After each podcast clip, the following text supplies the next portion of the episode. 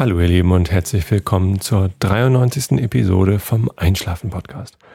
Ich bin Tobi und ich lese euch heute Kant vor, allerdings nicht die Kritik der reinen Vernunft, sondern die Kritik der praktischen Vernunft, weil ich denke, das wäre mal ganz praktisch und ich habe keine Ahnung, wie sich die praktische Vernunft von der reinen Vernunft unterscheidet. Und ähm, jetzt, wo die Kritik der reinen Vernunft gerade so spannend wird, dachte ich, es ist doch genau der richtige Cliffhanger, um jetzt auf die praktische Vernunft umzuschwenken. Nein, ehrlich gesagt, ich habe das Buch verlegt. Ich weiß nicht, das liegt hier sonst einfach immer direkt im Regal und ich habe es jetzt irgendwie nicht entdeckt. Hm. Hat wohl bestimmt eins meiner bösen kleinen Kinder versteckt. Nein. Nein, meine Kinder sind gar nicht böse, die sind ganz lieb. Die gehorchen nur manchmal nicht, aber das tun alle Kinder manchmal nicht. Ja, hört es prasseln? Es regnet gerade ganz doll. Es war heute sehr schwül der Tag und ähm, ich bin relativ träge geworden.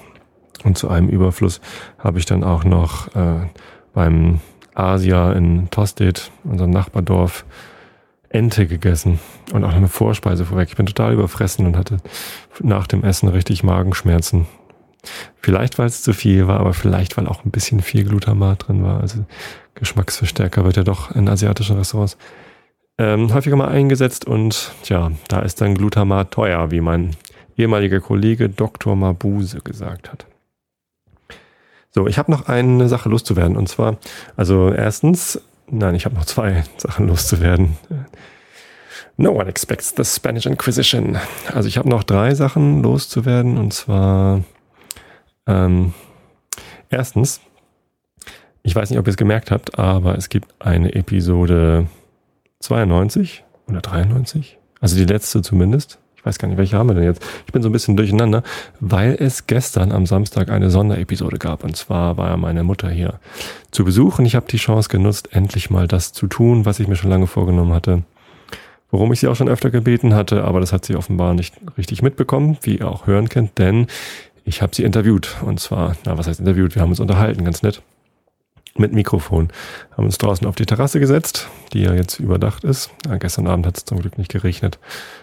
Und dann haben wir uns unterhalten, so über früher und über Geschichten, die sie mir früher schon erzählt hat. Weil ich ja in der Episode 91, genau, dies hier müsste Episode 94 sein. 91, da hatte ich noch erzählt, dass ich finde, dass man viel mehr mit seinen Eltern reden sollte, beziehungsweise Eltern viel mehr mit ihren Kindern reden sollten, über das, was früher war bei mir aufgefallen ist, 91. Es gibt Leute, die sind schon über 20 und haben die deutsche Teilung, zumindest die politische Teilung, nicht mehr miterlebt. Eine gesellschaftliche Teilung gibt es ja manchmal immer noch. Ähm, jetzt heute war gerade Landtagswahl in äh, Mecklenburg-Vorpommern und die NPD ist schon wieder mit in den Landtag eingezogen. Mit Verlusten durchaus, aber immer noch drin mit 5,9 Prozent oder so. Und wir mussten eben Udo Pasteurs in der Tagesschau sehen. Ja, auf die Frage, wie denn seine Partei zu Adolf Hitler steht, hat er sehr ausweichend geantwortet, dass man, und beziehungsweise auch noch kritisch, dass man sich dazu ja nicht frei äußern dürfe. Ähm, ich halte die, diese Leute einfach alle für völlig weltfremd, bekloppt, gefährlich und ähm, ich hätte mich sehr gefreut, wenn die rausgeflogen wären aus dem Landtag. Andererseits glaube ich auch nicht, dass die da so richtig Schaden anrichten. Also die stören vielleicht manchmal und dann fliegen sie raus und aber ansonsten so richtig konstruktiv mitarbeiten werden die das sowieso nicht tun. Also werden sie auch nichts konstruieren und nichts beitragen und das Land wird sich dadurch nicht verändern.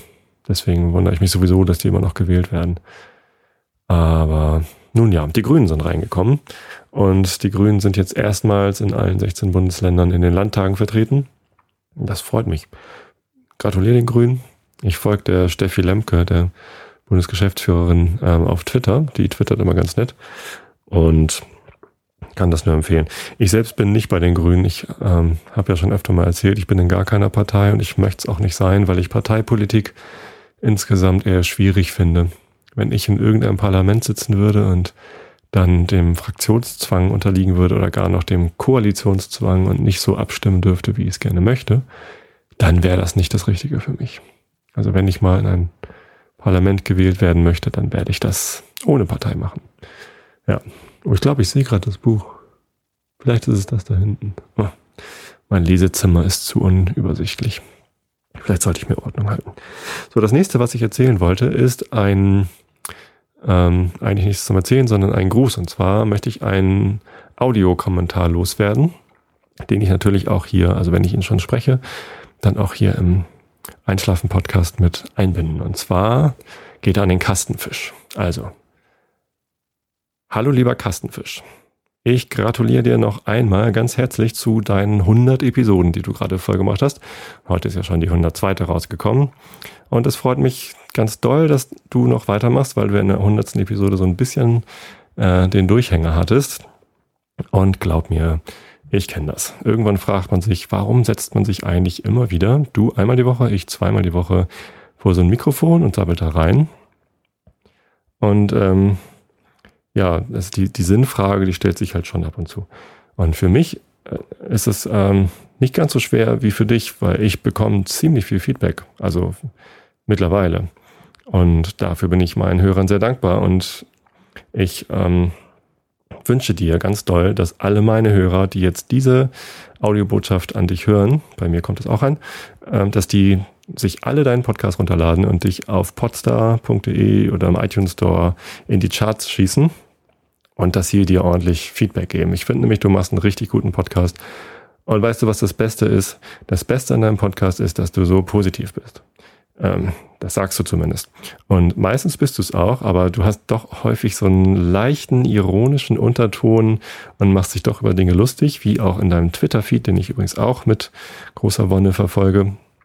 Und ähm, das macht es eigentlich nur noch netter, weil einfach nur das Positive sagen. Da gab es mal so eine Fernsehsendung im zweiten Vorabendprogramm, so halb sieben oder sieben, ich weiß nicht mal mehr, wie die hieß, so schon, schon zehn Jahre her. Und da hat eine Frau versucht, äh, eine Sendung zu moderieren, wo es nur um gute Nachrichten ging. Ich weiß nicht mal mehr, wie die hieß. Die Sendung ist ja auch egal. Zumindest ähm, so ein bisschen Witz kann schon noch mit drin sein. Das machst du sehr, sehr gut, lieber Kastenfisch. Also noch einmal herzlichen Glückwunsch zu deinen 100 Folgen. Ich höre dir zu, nicht immer gleich an dem Tag, wenn die Episode erscheint, sondern manchmal auch ein bisschen zu spät. Deswegen kommt dieser Audiogruß zur 100. Episode auch erst zur 102. Ähm, ich habe das ein bisschen verpennt. Aber nichtsdestotrotz und nicht weniger herzlich wünsche ich dir so viel Kommentare, wie es nur gibt. Ach so, Moment, bevor ich das, das klingt jetzt schon so abschließend. Ähm, ich wollte dir noch Tipps geben für mehr Kommentare. Und zwar hat es bei mir geholfen, zu betteln, ganz ehrlich. Ich habe meinen Hörern gesagt, liebe Hörer, wenn es euch gefällt, bitte schreibt mir. Schreibt mir iTunes-Rezensionen und da habe ich mittlerweile schon über 120, bin ich total stolz drauf. Und äh, die sind auch alle super. Ach, du hattest übrigens heute in deiner Episode gesagt, du hast die erste negative Rezension bekommen, so eine Zwei-Stern-Rezension. Ja, das ärgert einen, wenn die Leute nur eine halbe Episode hören und dann zwei Sterne geben. Äh, kann ich gut nachvollziehen, aber ist doch scheißegal. Ähm, alle, die diese Rezension lesen, die wissen auch, dass die nur eine halbe Episode gehört haben und da hört man dann drüber weg. Ich habe ja auch schon negative Rezensionen und naja, man kann ja vielleicht trotzdem noch davon lernen. Ich zum Beispiel übe jetzt immer mehr, weniger äh zu sagen. so, und dann ähm, habe ich eine Facebook-Seite eingerichtet, äh, www.facebook.com äh, Einschlafen Podcast, also slash Einschlafen Podcast.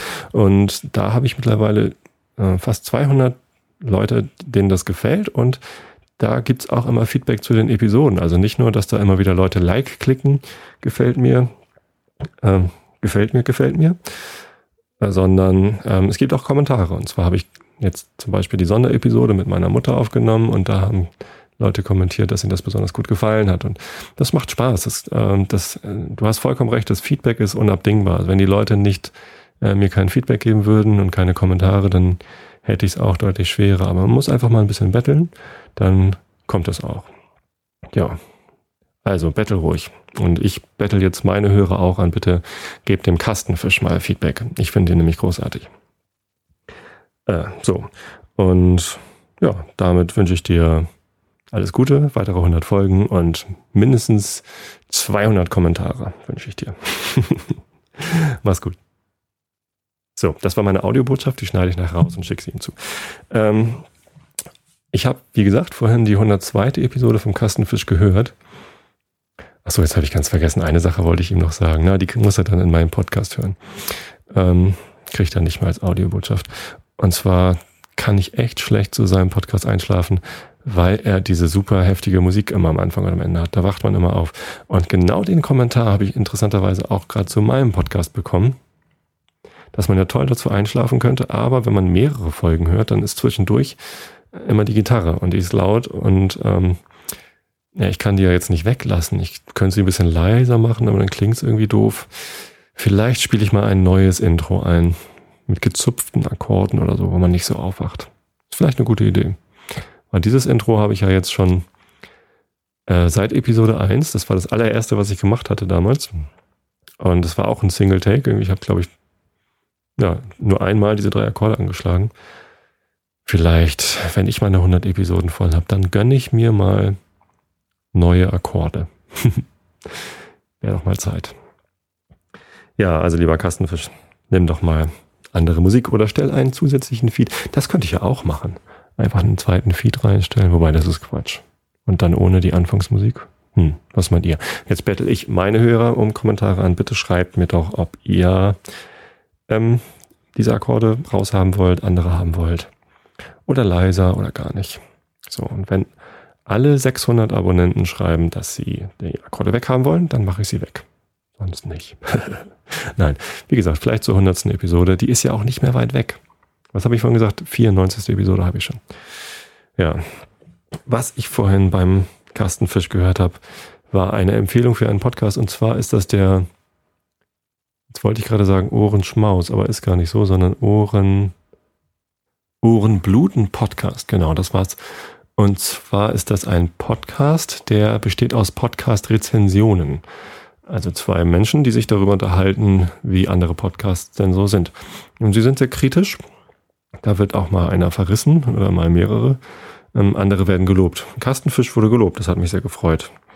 Und ähm, ich wurde noch nicht rezensiert, zumindest habe ich mich nicht gefunden und das hat mich auch sehr gefreut, weil ich wahrscheinlich das ganz schön um die Ohren gepfeffert bekommen käme, be bekäme, weil ich ja doch ähm, eine etwas andere Ausrichtung habe als so der Standard-Podcast. Ich will ja weniger unterhalten als beruhigen und entspannen und die Leute zum Einschlafen bringen.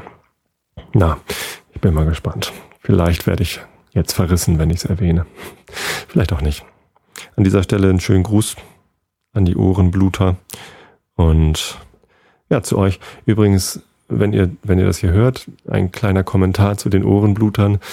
Ähm, ich finde es gut, dass ihr keine Musik habt am Anfang. Das ist immer nett. Also bleibt dabei und rezensiert ordentlich. Und wenn ihr mich rezensiert, passt bloß auf. genau. Wie auch immer. Was wollte ich denn noch erzählen? Jetzt habe ich das mit dem Essen erzählt und den Kastenfisch und dem Ohrenbluten. Ohrenbluten ist übrigens nicht zum Einschlafen geeignet. Ich habe das probiert, aber nee, ich habe das nicht probiert. Ich habe mir das vorhin angehört, genau.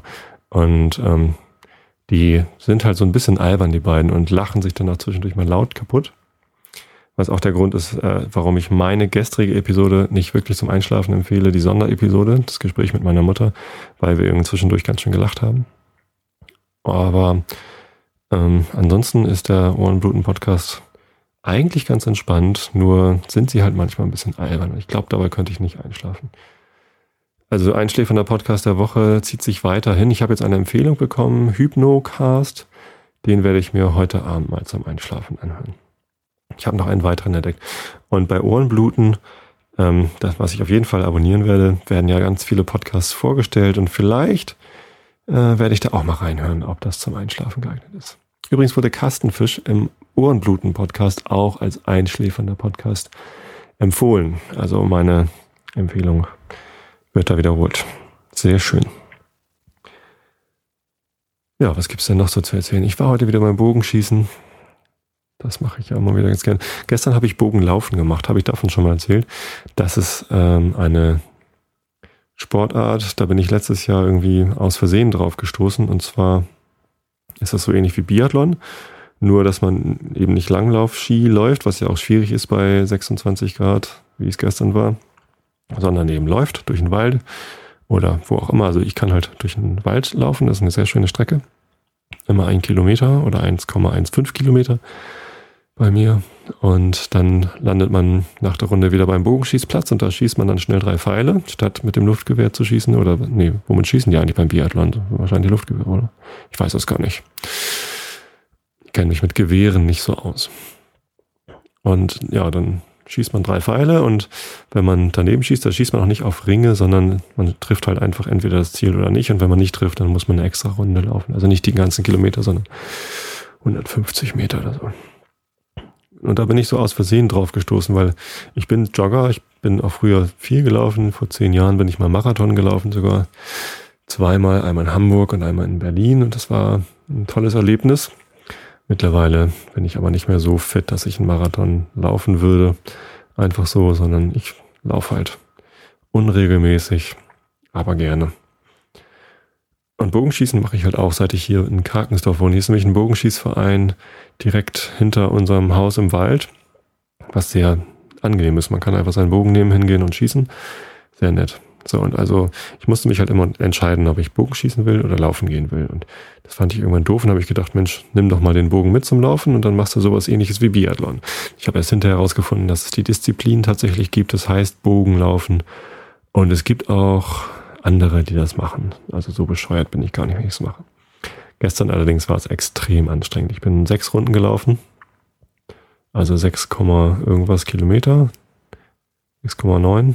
Und war ordentlich K.O. hinterher, weil das tierisch heiß war und drückend und schwül und warm. Und jetzt regnet es endlich. Naja, wenigstens hat es beim Laufen nicht geregnet. Wobei, wenn es so warm ist, dann kann es auch ruhig regnen beim Laufen. Wobei, wenn es regnet, Bogenschießen ist halt doof. Ne? Ist, ich bin Brillenträger, deswegen trägt das Schuch übrigens auch eine Brille. Vielen Dank übrigens für die weiteren Schuch-Shirt-Bestellungen. Also weiterhin gilt, wenn ihr ein Schuch-Shirt haben wollt, so wie es auf der äh, Webseite angeboten wird, dann schreibt mir einfach. Und naja, mit nasser Brille kann man eben nicht so gut Bogen schießen, weil man ja doch gucken muss, wo der Pfeil hingeht. Ein schönes Hobby. Ja. Ein anderes schönes Hobby ist, dem Internet was zum Einschlafen vorzulesen. Und das mache ich jetzt. Also, wenn ihr noch wach seid, dann dreht euch um, macht die Augen zu und hört gut zu. Ich lese euch vor, Immanuel Kant. Kritik der praktischen Vernunft, Grundlegung zur Metaphysik der Sitten. Aha, bin ja mal gespannt. Und zwar gibt es eine Vorrede und die ist auch lang genug. Danach müsst ihr eingeschlafen sein. Also, Augen zu und zugehört. Die alte griechische Philosophie teilte sich in drei Wissenschaften ab, die Physik, die Ethik und die Logik. Diese Einteilung ist der Natur der Sache vollkommen angemessen, und man hat an ihr nichts zu verbessern, als etwa nur das Prinzip derselben hinzuzutun, um sich auf solche Art teils ihrer Vollständigkeit zu versichern, teils die notwendigen Unterabteilungen richtig bestimmen zu können. Alle Vernunfterkenntnis ist entweder material und betrachtet irgendein Objekt oder formal und beschäftigt sich bloß mit der Form des Verstandes und der Vernunft selbst und den allgemeinen Regeln des Denkens überhaupt, ohne Unterschied der Objekte. Die formale Philosophie heißt Logik, die materiale aber, welche es mit bestimmten Gegenständen und den Gesetzen zu tun hat, denen sie unterworfen sind, ist wiederum zwiefach denn diese Gesetze sind entweder Gesetze der Natur oder der Freiheit. Die Wissenschaft von der ersten heißt Physik, die der anderen ist Ethik. Jene wird auch Naturlehre, diese Sittenlehre genannt. Die Logik kann keinen empirischen Teil haben, das heißt einen solchen, da die allgemeinen und notwendigen Gesetze des Denkens auf Gründen beruhten, die von der Erfahrung hergenommen wären, denn sonst wäre sie nicht Logik, das heißt ein Kanon für den Verstand oder die Vernunft, der, äh, der bei allem Denken gilt und demonstriert werden muss.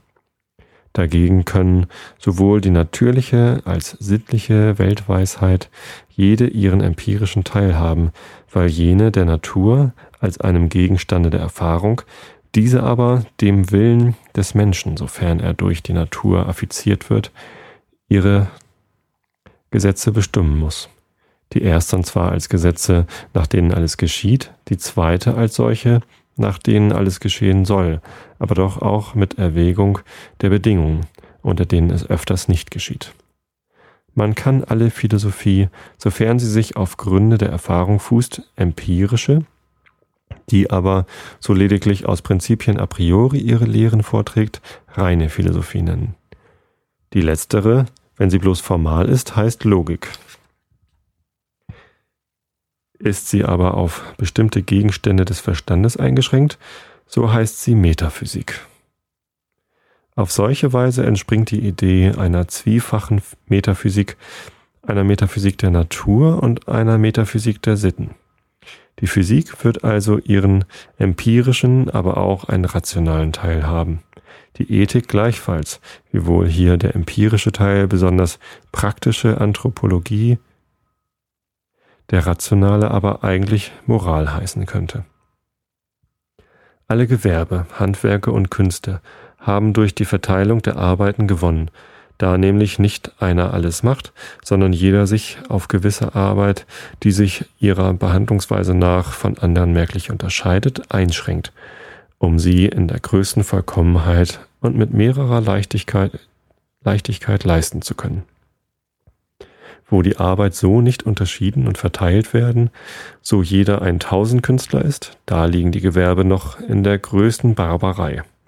Aber ob diese, dieses zwar für sich ein der Erwägung nicht unwürdiges Objekt wäre, zu fragen, ob die reine Philosophie in allen ihren Teilen nicht ihren besonderen Mann erheische, um es und es um das Ganze der, des gelehrten Gewerbes nicht besser stehen würde, wenn die, so das Empirische mit dem Rationalen, dem Geschmacke des Publikums gemäß, nach allerlei ihren äh, ihnen selbst unbekannten Verhältnissen gemischt zu verkaufen gewohnt sind, die sich Selbstdenker, andere aber, die den bloß rationalen Teil zubereiten, Grübler nennen, gewarnt würden, nicht zwei Geschäfte zugleich zu treiben, die in der Art, sie zu behandeln, gar sehr verschieden sind, zu deren jedem vielleicht ein besonderes Talent erfordert wird und deren Verbindung in einer Person nur Stümper hervorbringt.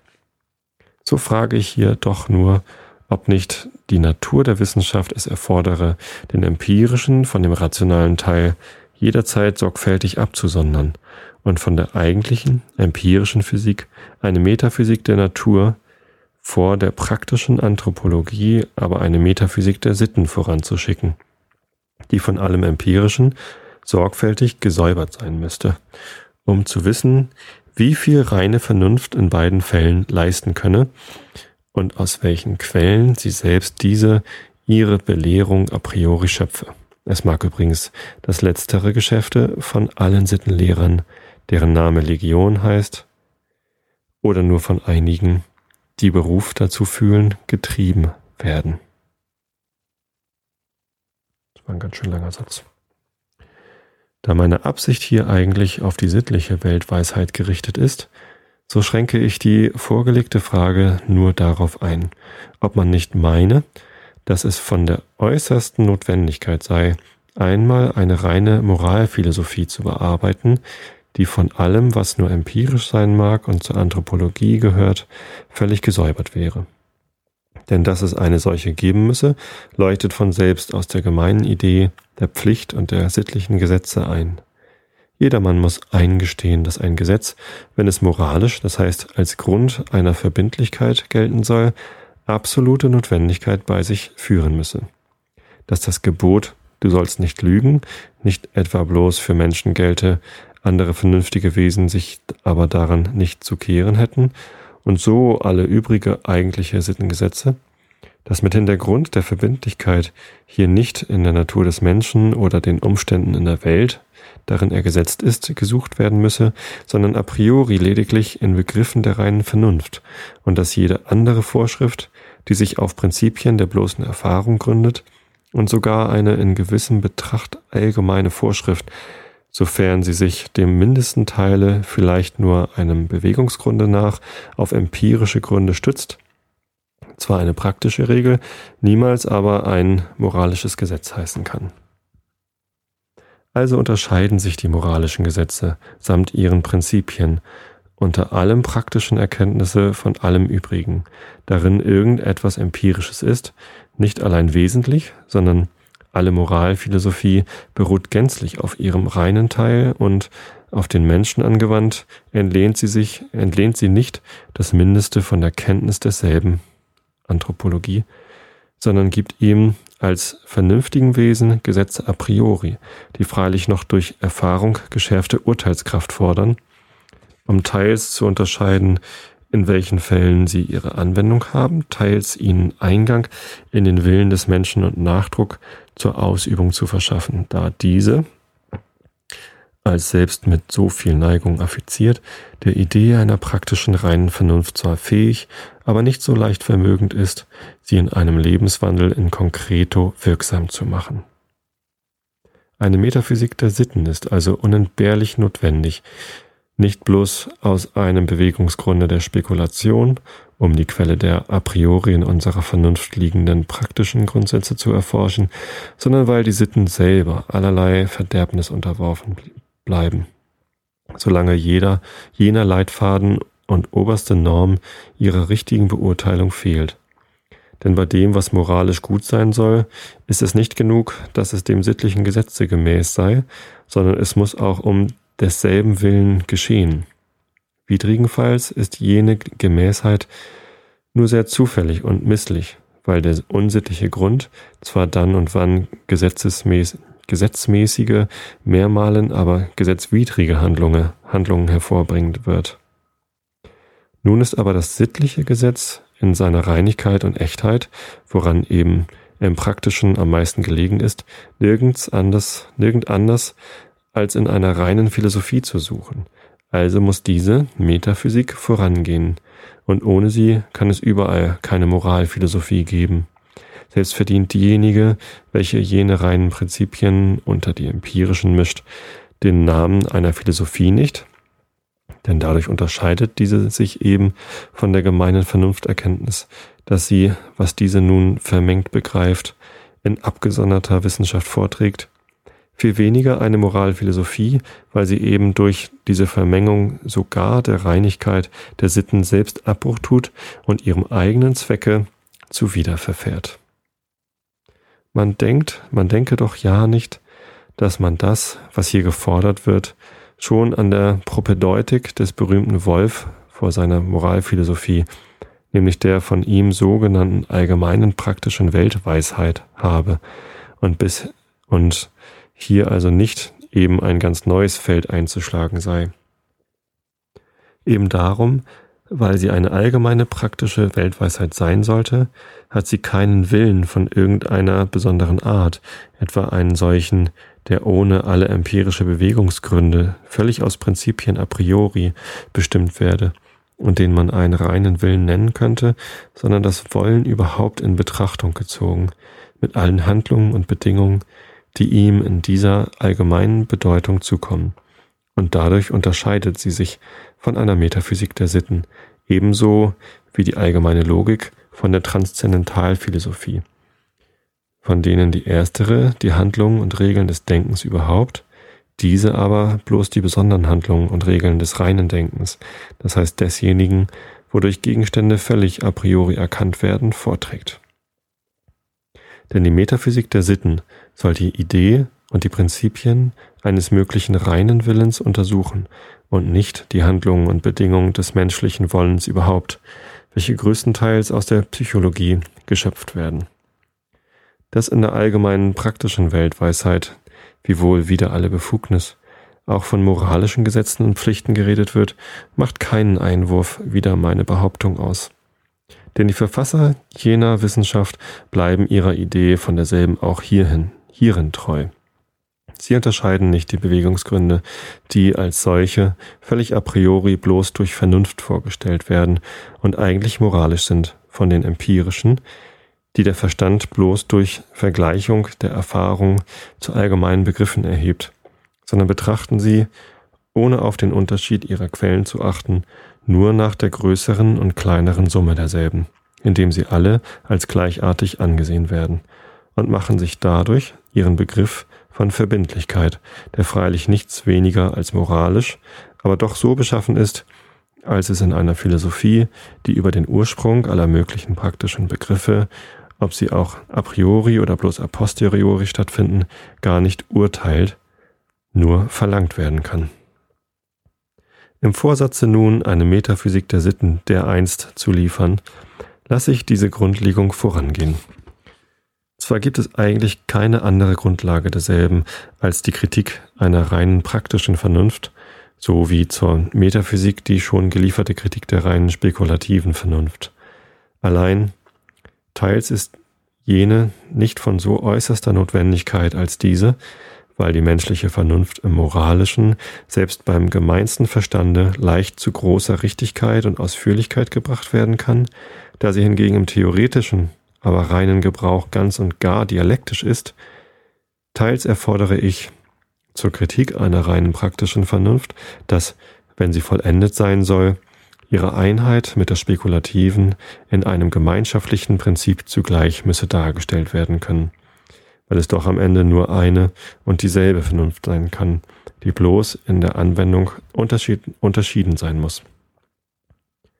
Zu einer solchen Vollständigkeit konnte ich es aber hier noch nicht bringen, ohne Betrachtungen von ganz anderer Art herbeizuziehen und den Leser zu verwirren.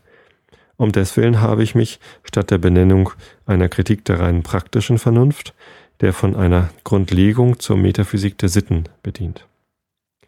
Weil aber drittens auch eine Metaphysik der Sitten ungeachtet des abschreckenden Titels dennoch eines großen Grades der Popularität und Angemessenheit zum gemeinen Verstande fähig ist, so finde ich für nützlich, diese Vorarbeitung der Grundlage davon abzusondern, um das Subtile, was darin unvermeidlich ist, künftig nicht fasslicheren Lehrern beifügen zu dürfen. Gegenwärtige Grundlegung ist aber nichts mehr als die Aufsuchung und Festsetzung des obersten Prinzips der Moralität, welche allein ein in seiner Absicht ganz und von aller anderen sittlichen Untersuchung abzusonderndes Geschäft ausmacht. Zwar würden meine Behauptungen über diese wichtige und bisher bei weitem noch nicht zur Genug, äh, Genugtuung erörterte Hauptfrage durch Anwendung desselben Prinzips auf das ganze System viel Licht und durch die Zugänglich, äh, Zulänglichkeit, die es allenthalben blicken lässt, große Bestätigung erhalten. Allein ich muss mich dieses Vorteils begeben, der auch im Grunde mehr eigenliebig als gemeinnützig sein würde, weil die Leichtigkeit im Gebrauche und die scheinbare Zugäng Zulänglichkeit eines Prinzips keinen anderen sicheren Beweis von der Richtigkeit desselben abgibt, vielmehr eine gewisse Parteilichkeit erweckt, es nicht für sich selbst, ohne alle Rücksicht auf die Folge, nach aller Strenge zu untersuchen und zu wägen. Ich habe meine Methode in dieser Schrift so genommen, wie ich glaube, dass sie die schicklichste sei, wenn man vom gemeinen Erkenntnisse zur Bestimmung des obersten Prinzip desselben analytisch und wiederum zurück von der Prüfung dieses Prinzips und den Quellen desselben zur gemeinen Erkenntnis, darin sein Gebrauch angetroffen wird, synthetisch den Weg nehmen will. Die Einteilung ist daher so ausgefallen. Erster Abschnitt Übergang von der gemeinsittlichen Vernunfterkenntnis zur philosophischen. Zweiter Abschnitt. Übergang von der populären Moralphilosophie zur Metaphysik der Sitten. Dritter Abschnitt. Letzter Schritt von der Metaphysik der Sitten zur Kritik der reinen praktischen Vernunft. Na, wenn das nicht spannend klingt. Ich hoffe, ihr schlaft recht schön und Schaltet nächsten Donnerstag wieder euer iTunes ein, wenn es dann wieder heißt, Augen zu und zugehört. Und der Einschlafen-Podcast wünscht euch einen schönen Start in die Woche. Bis zum nächsten Mal.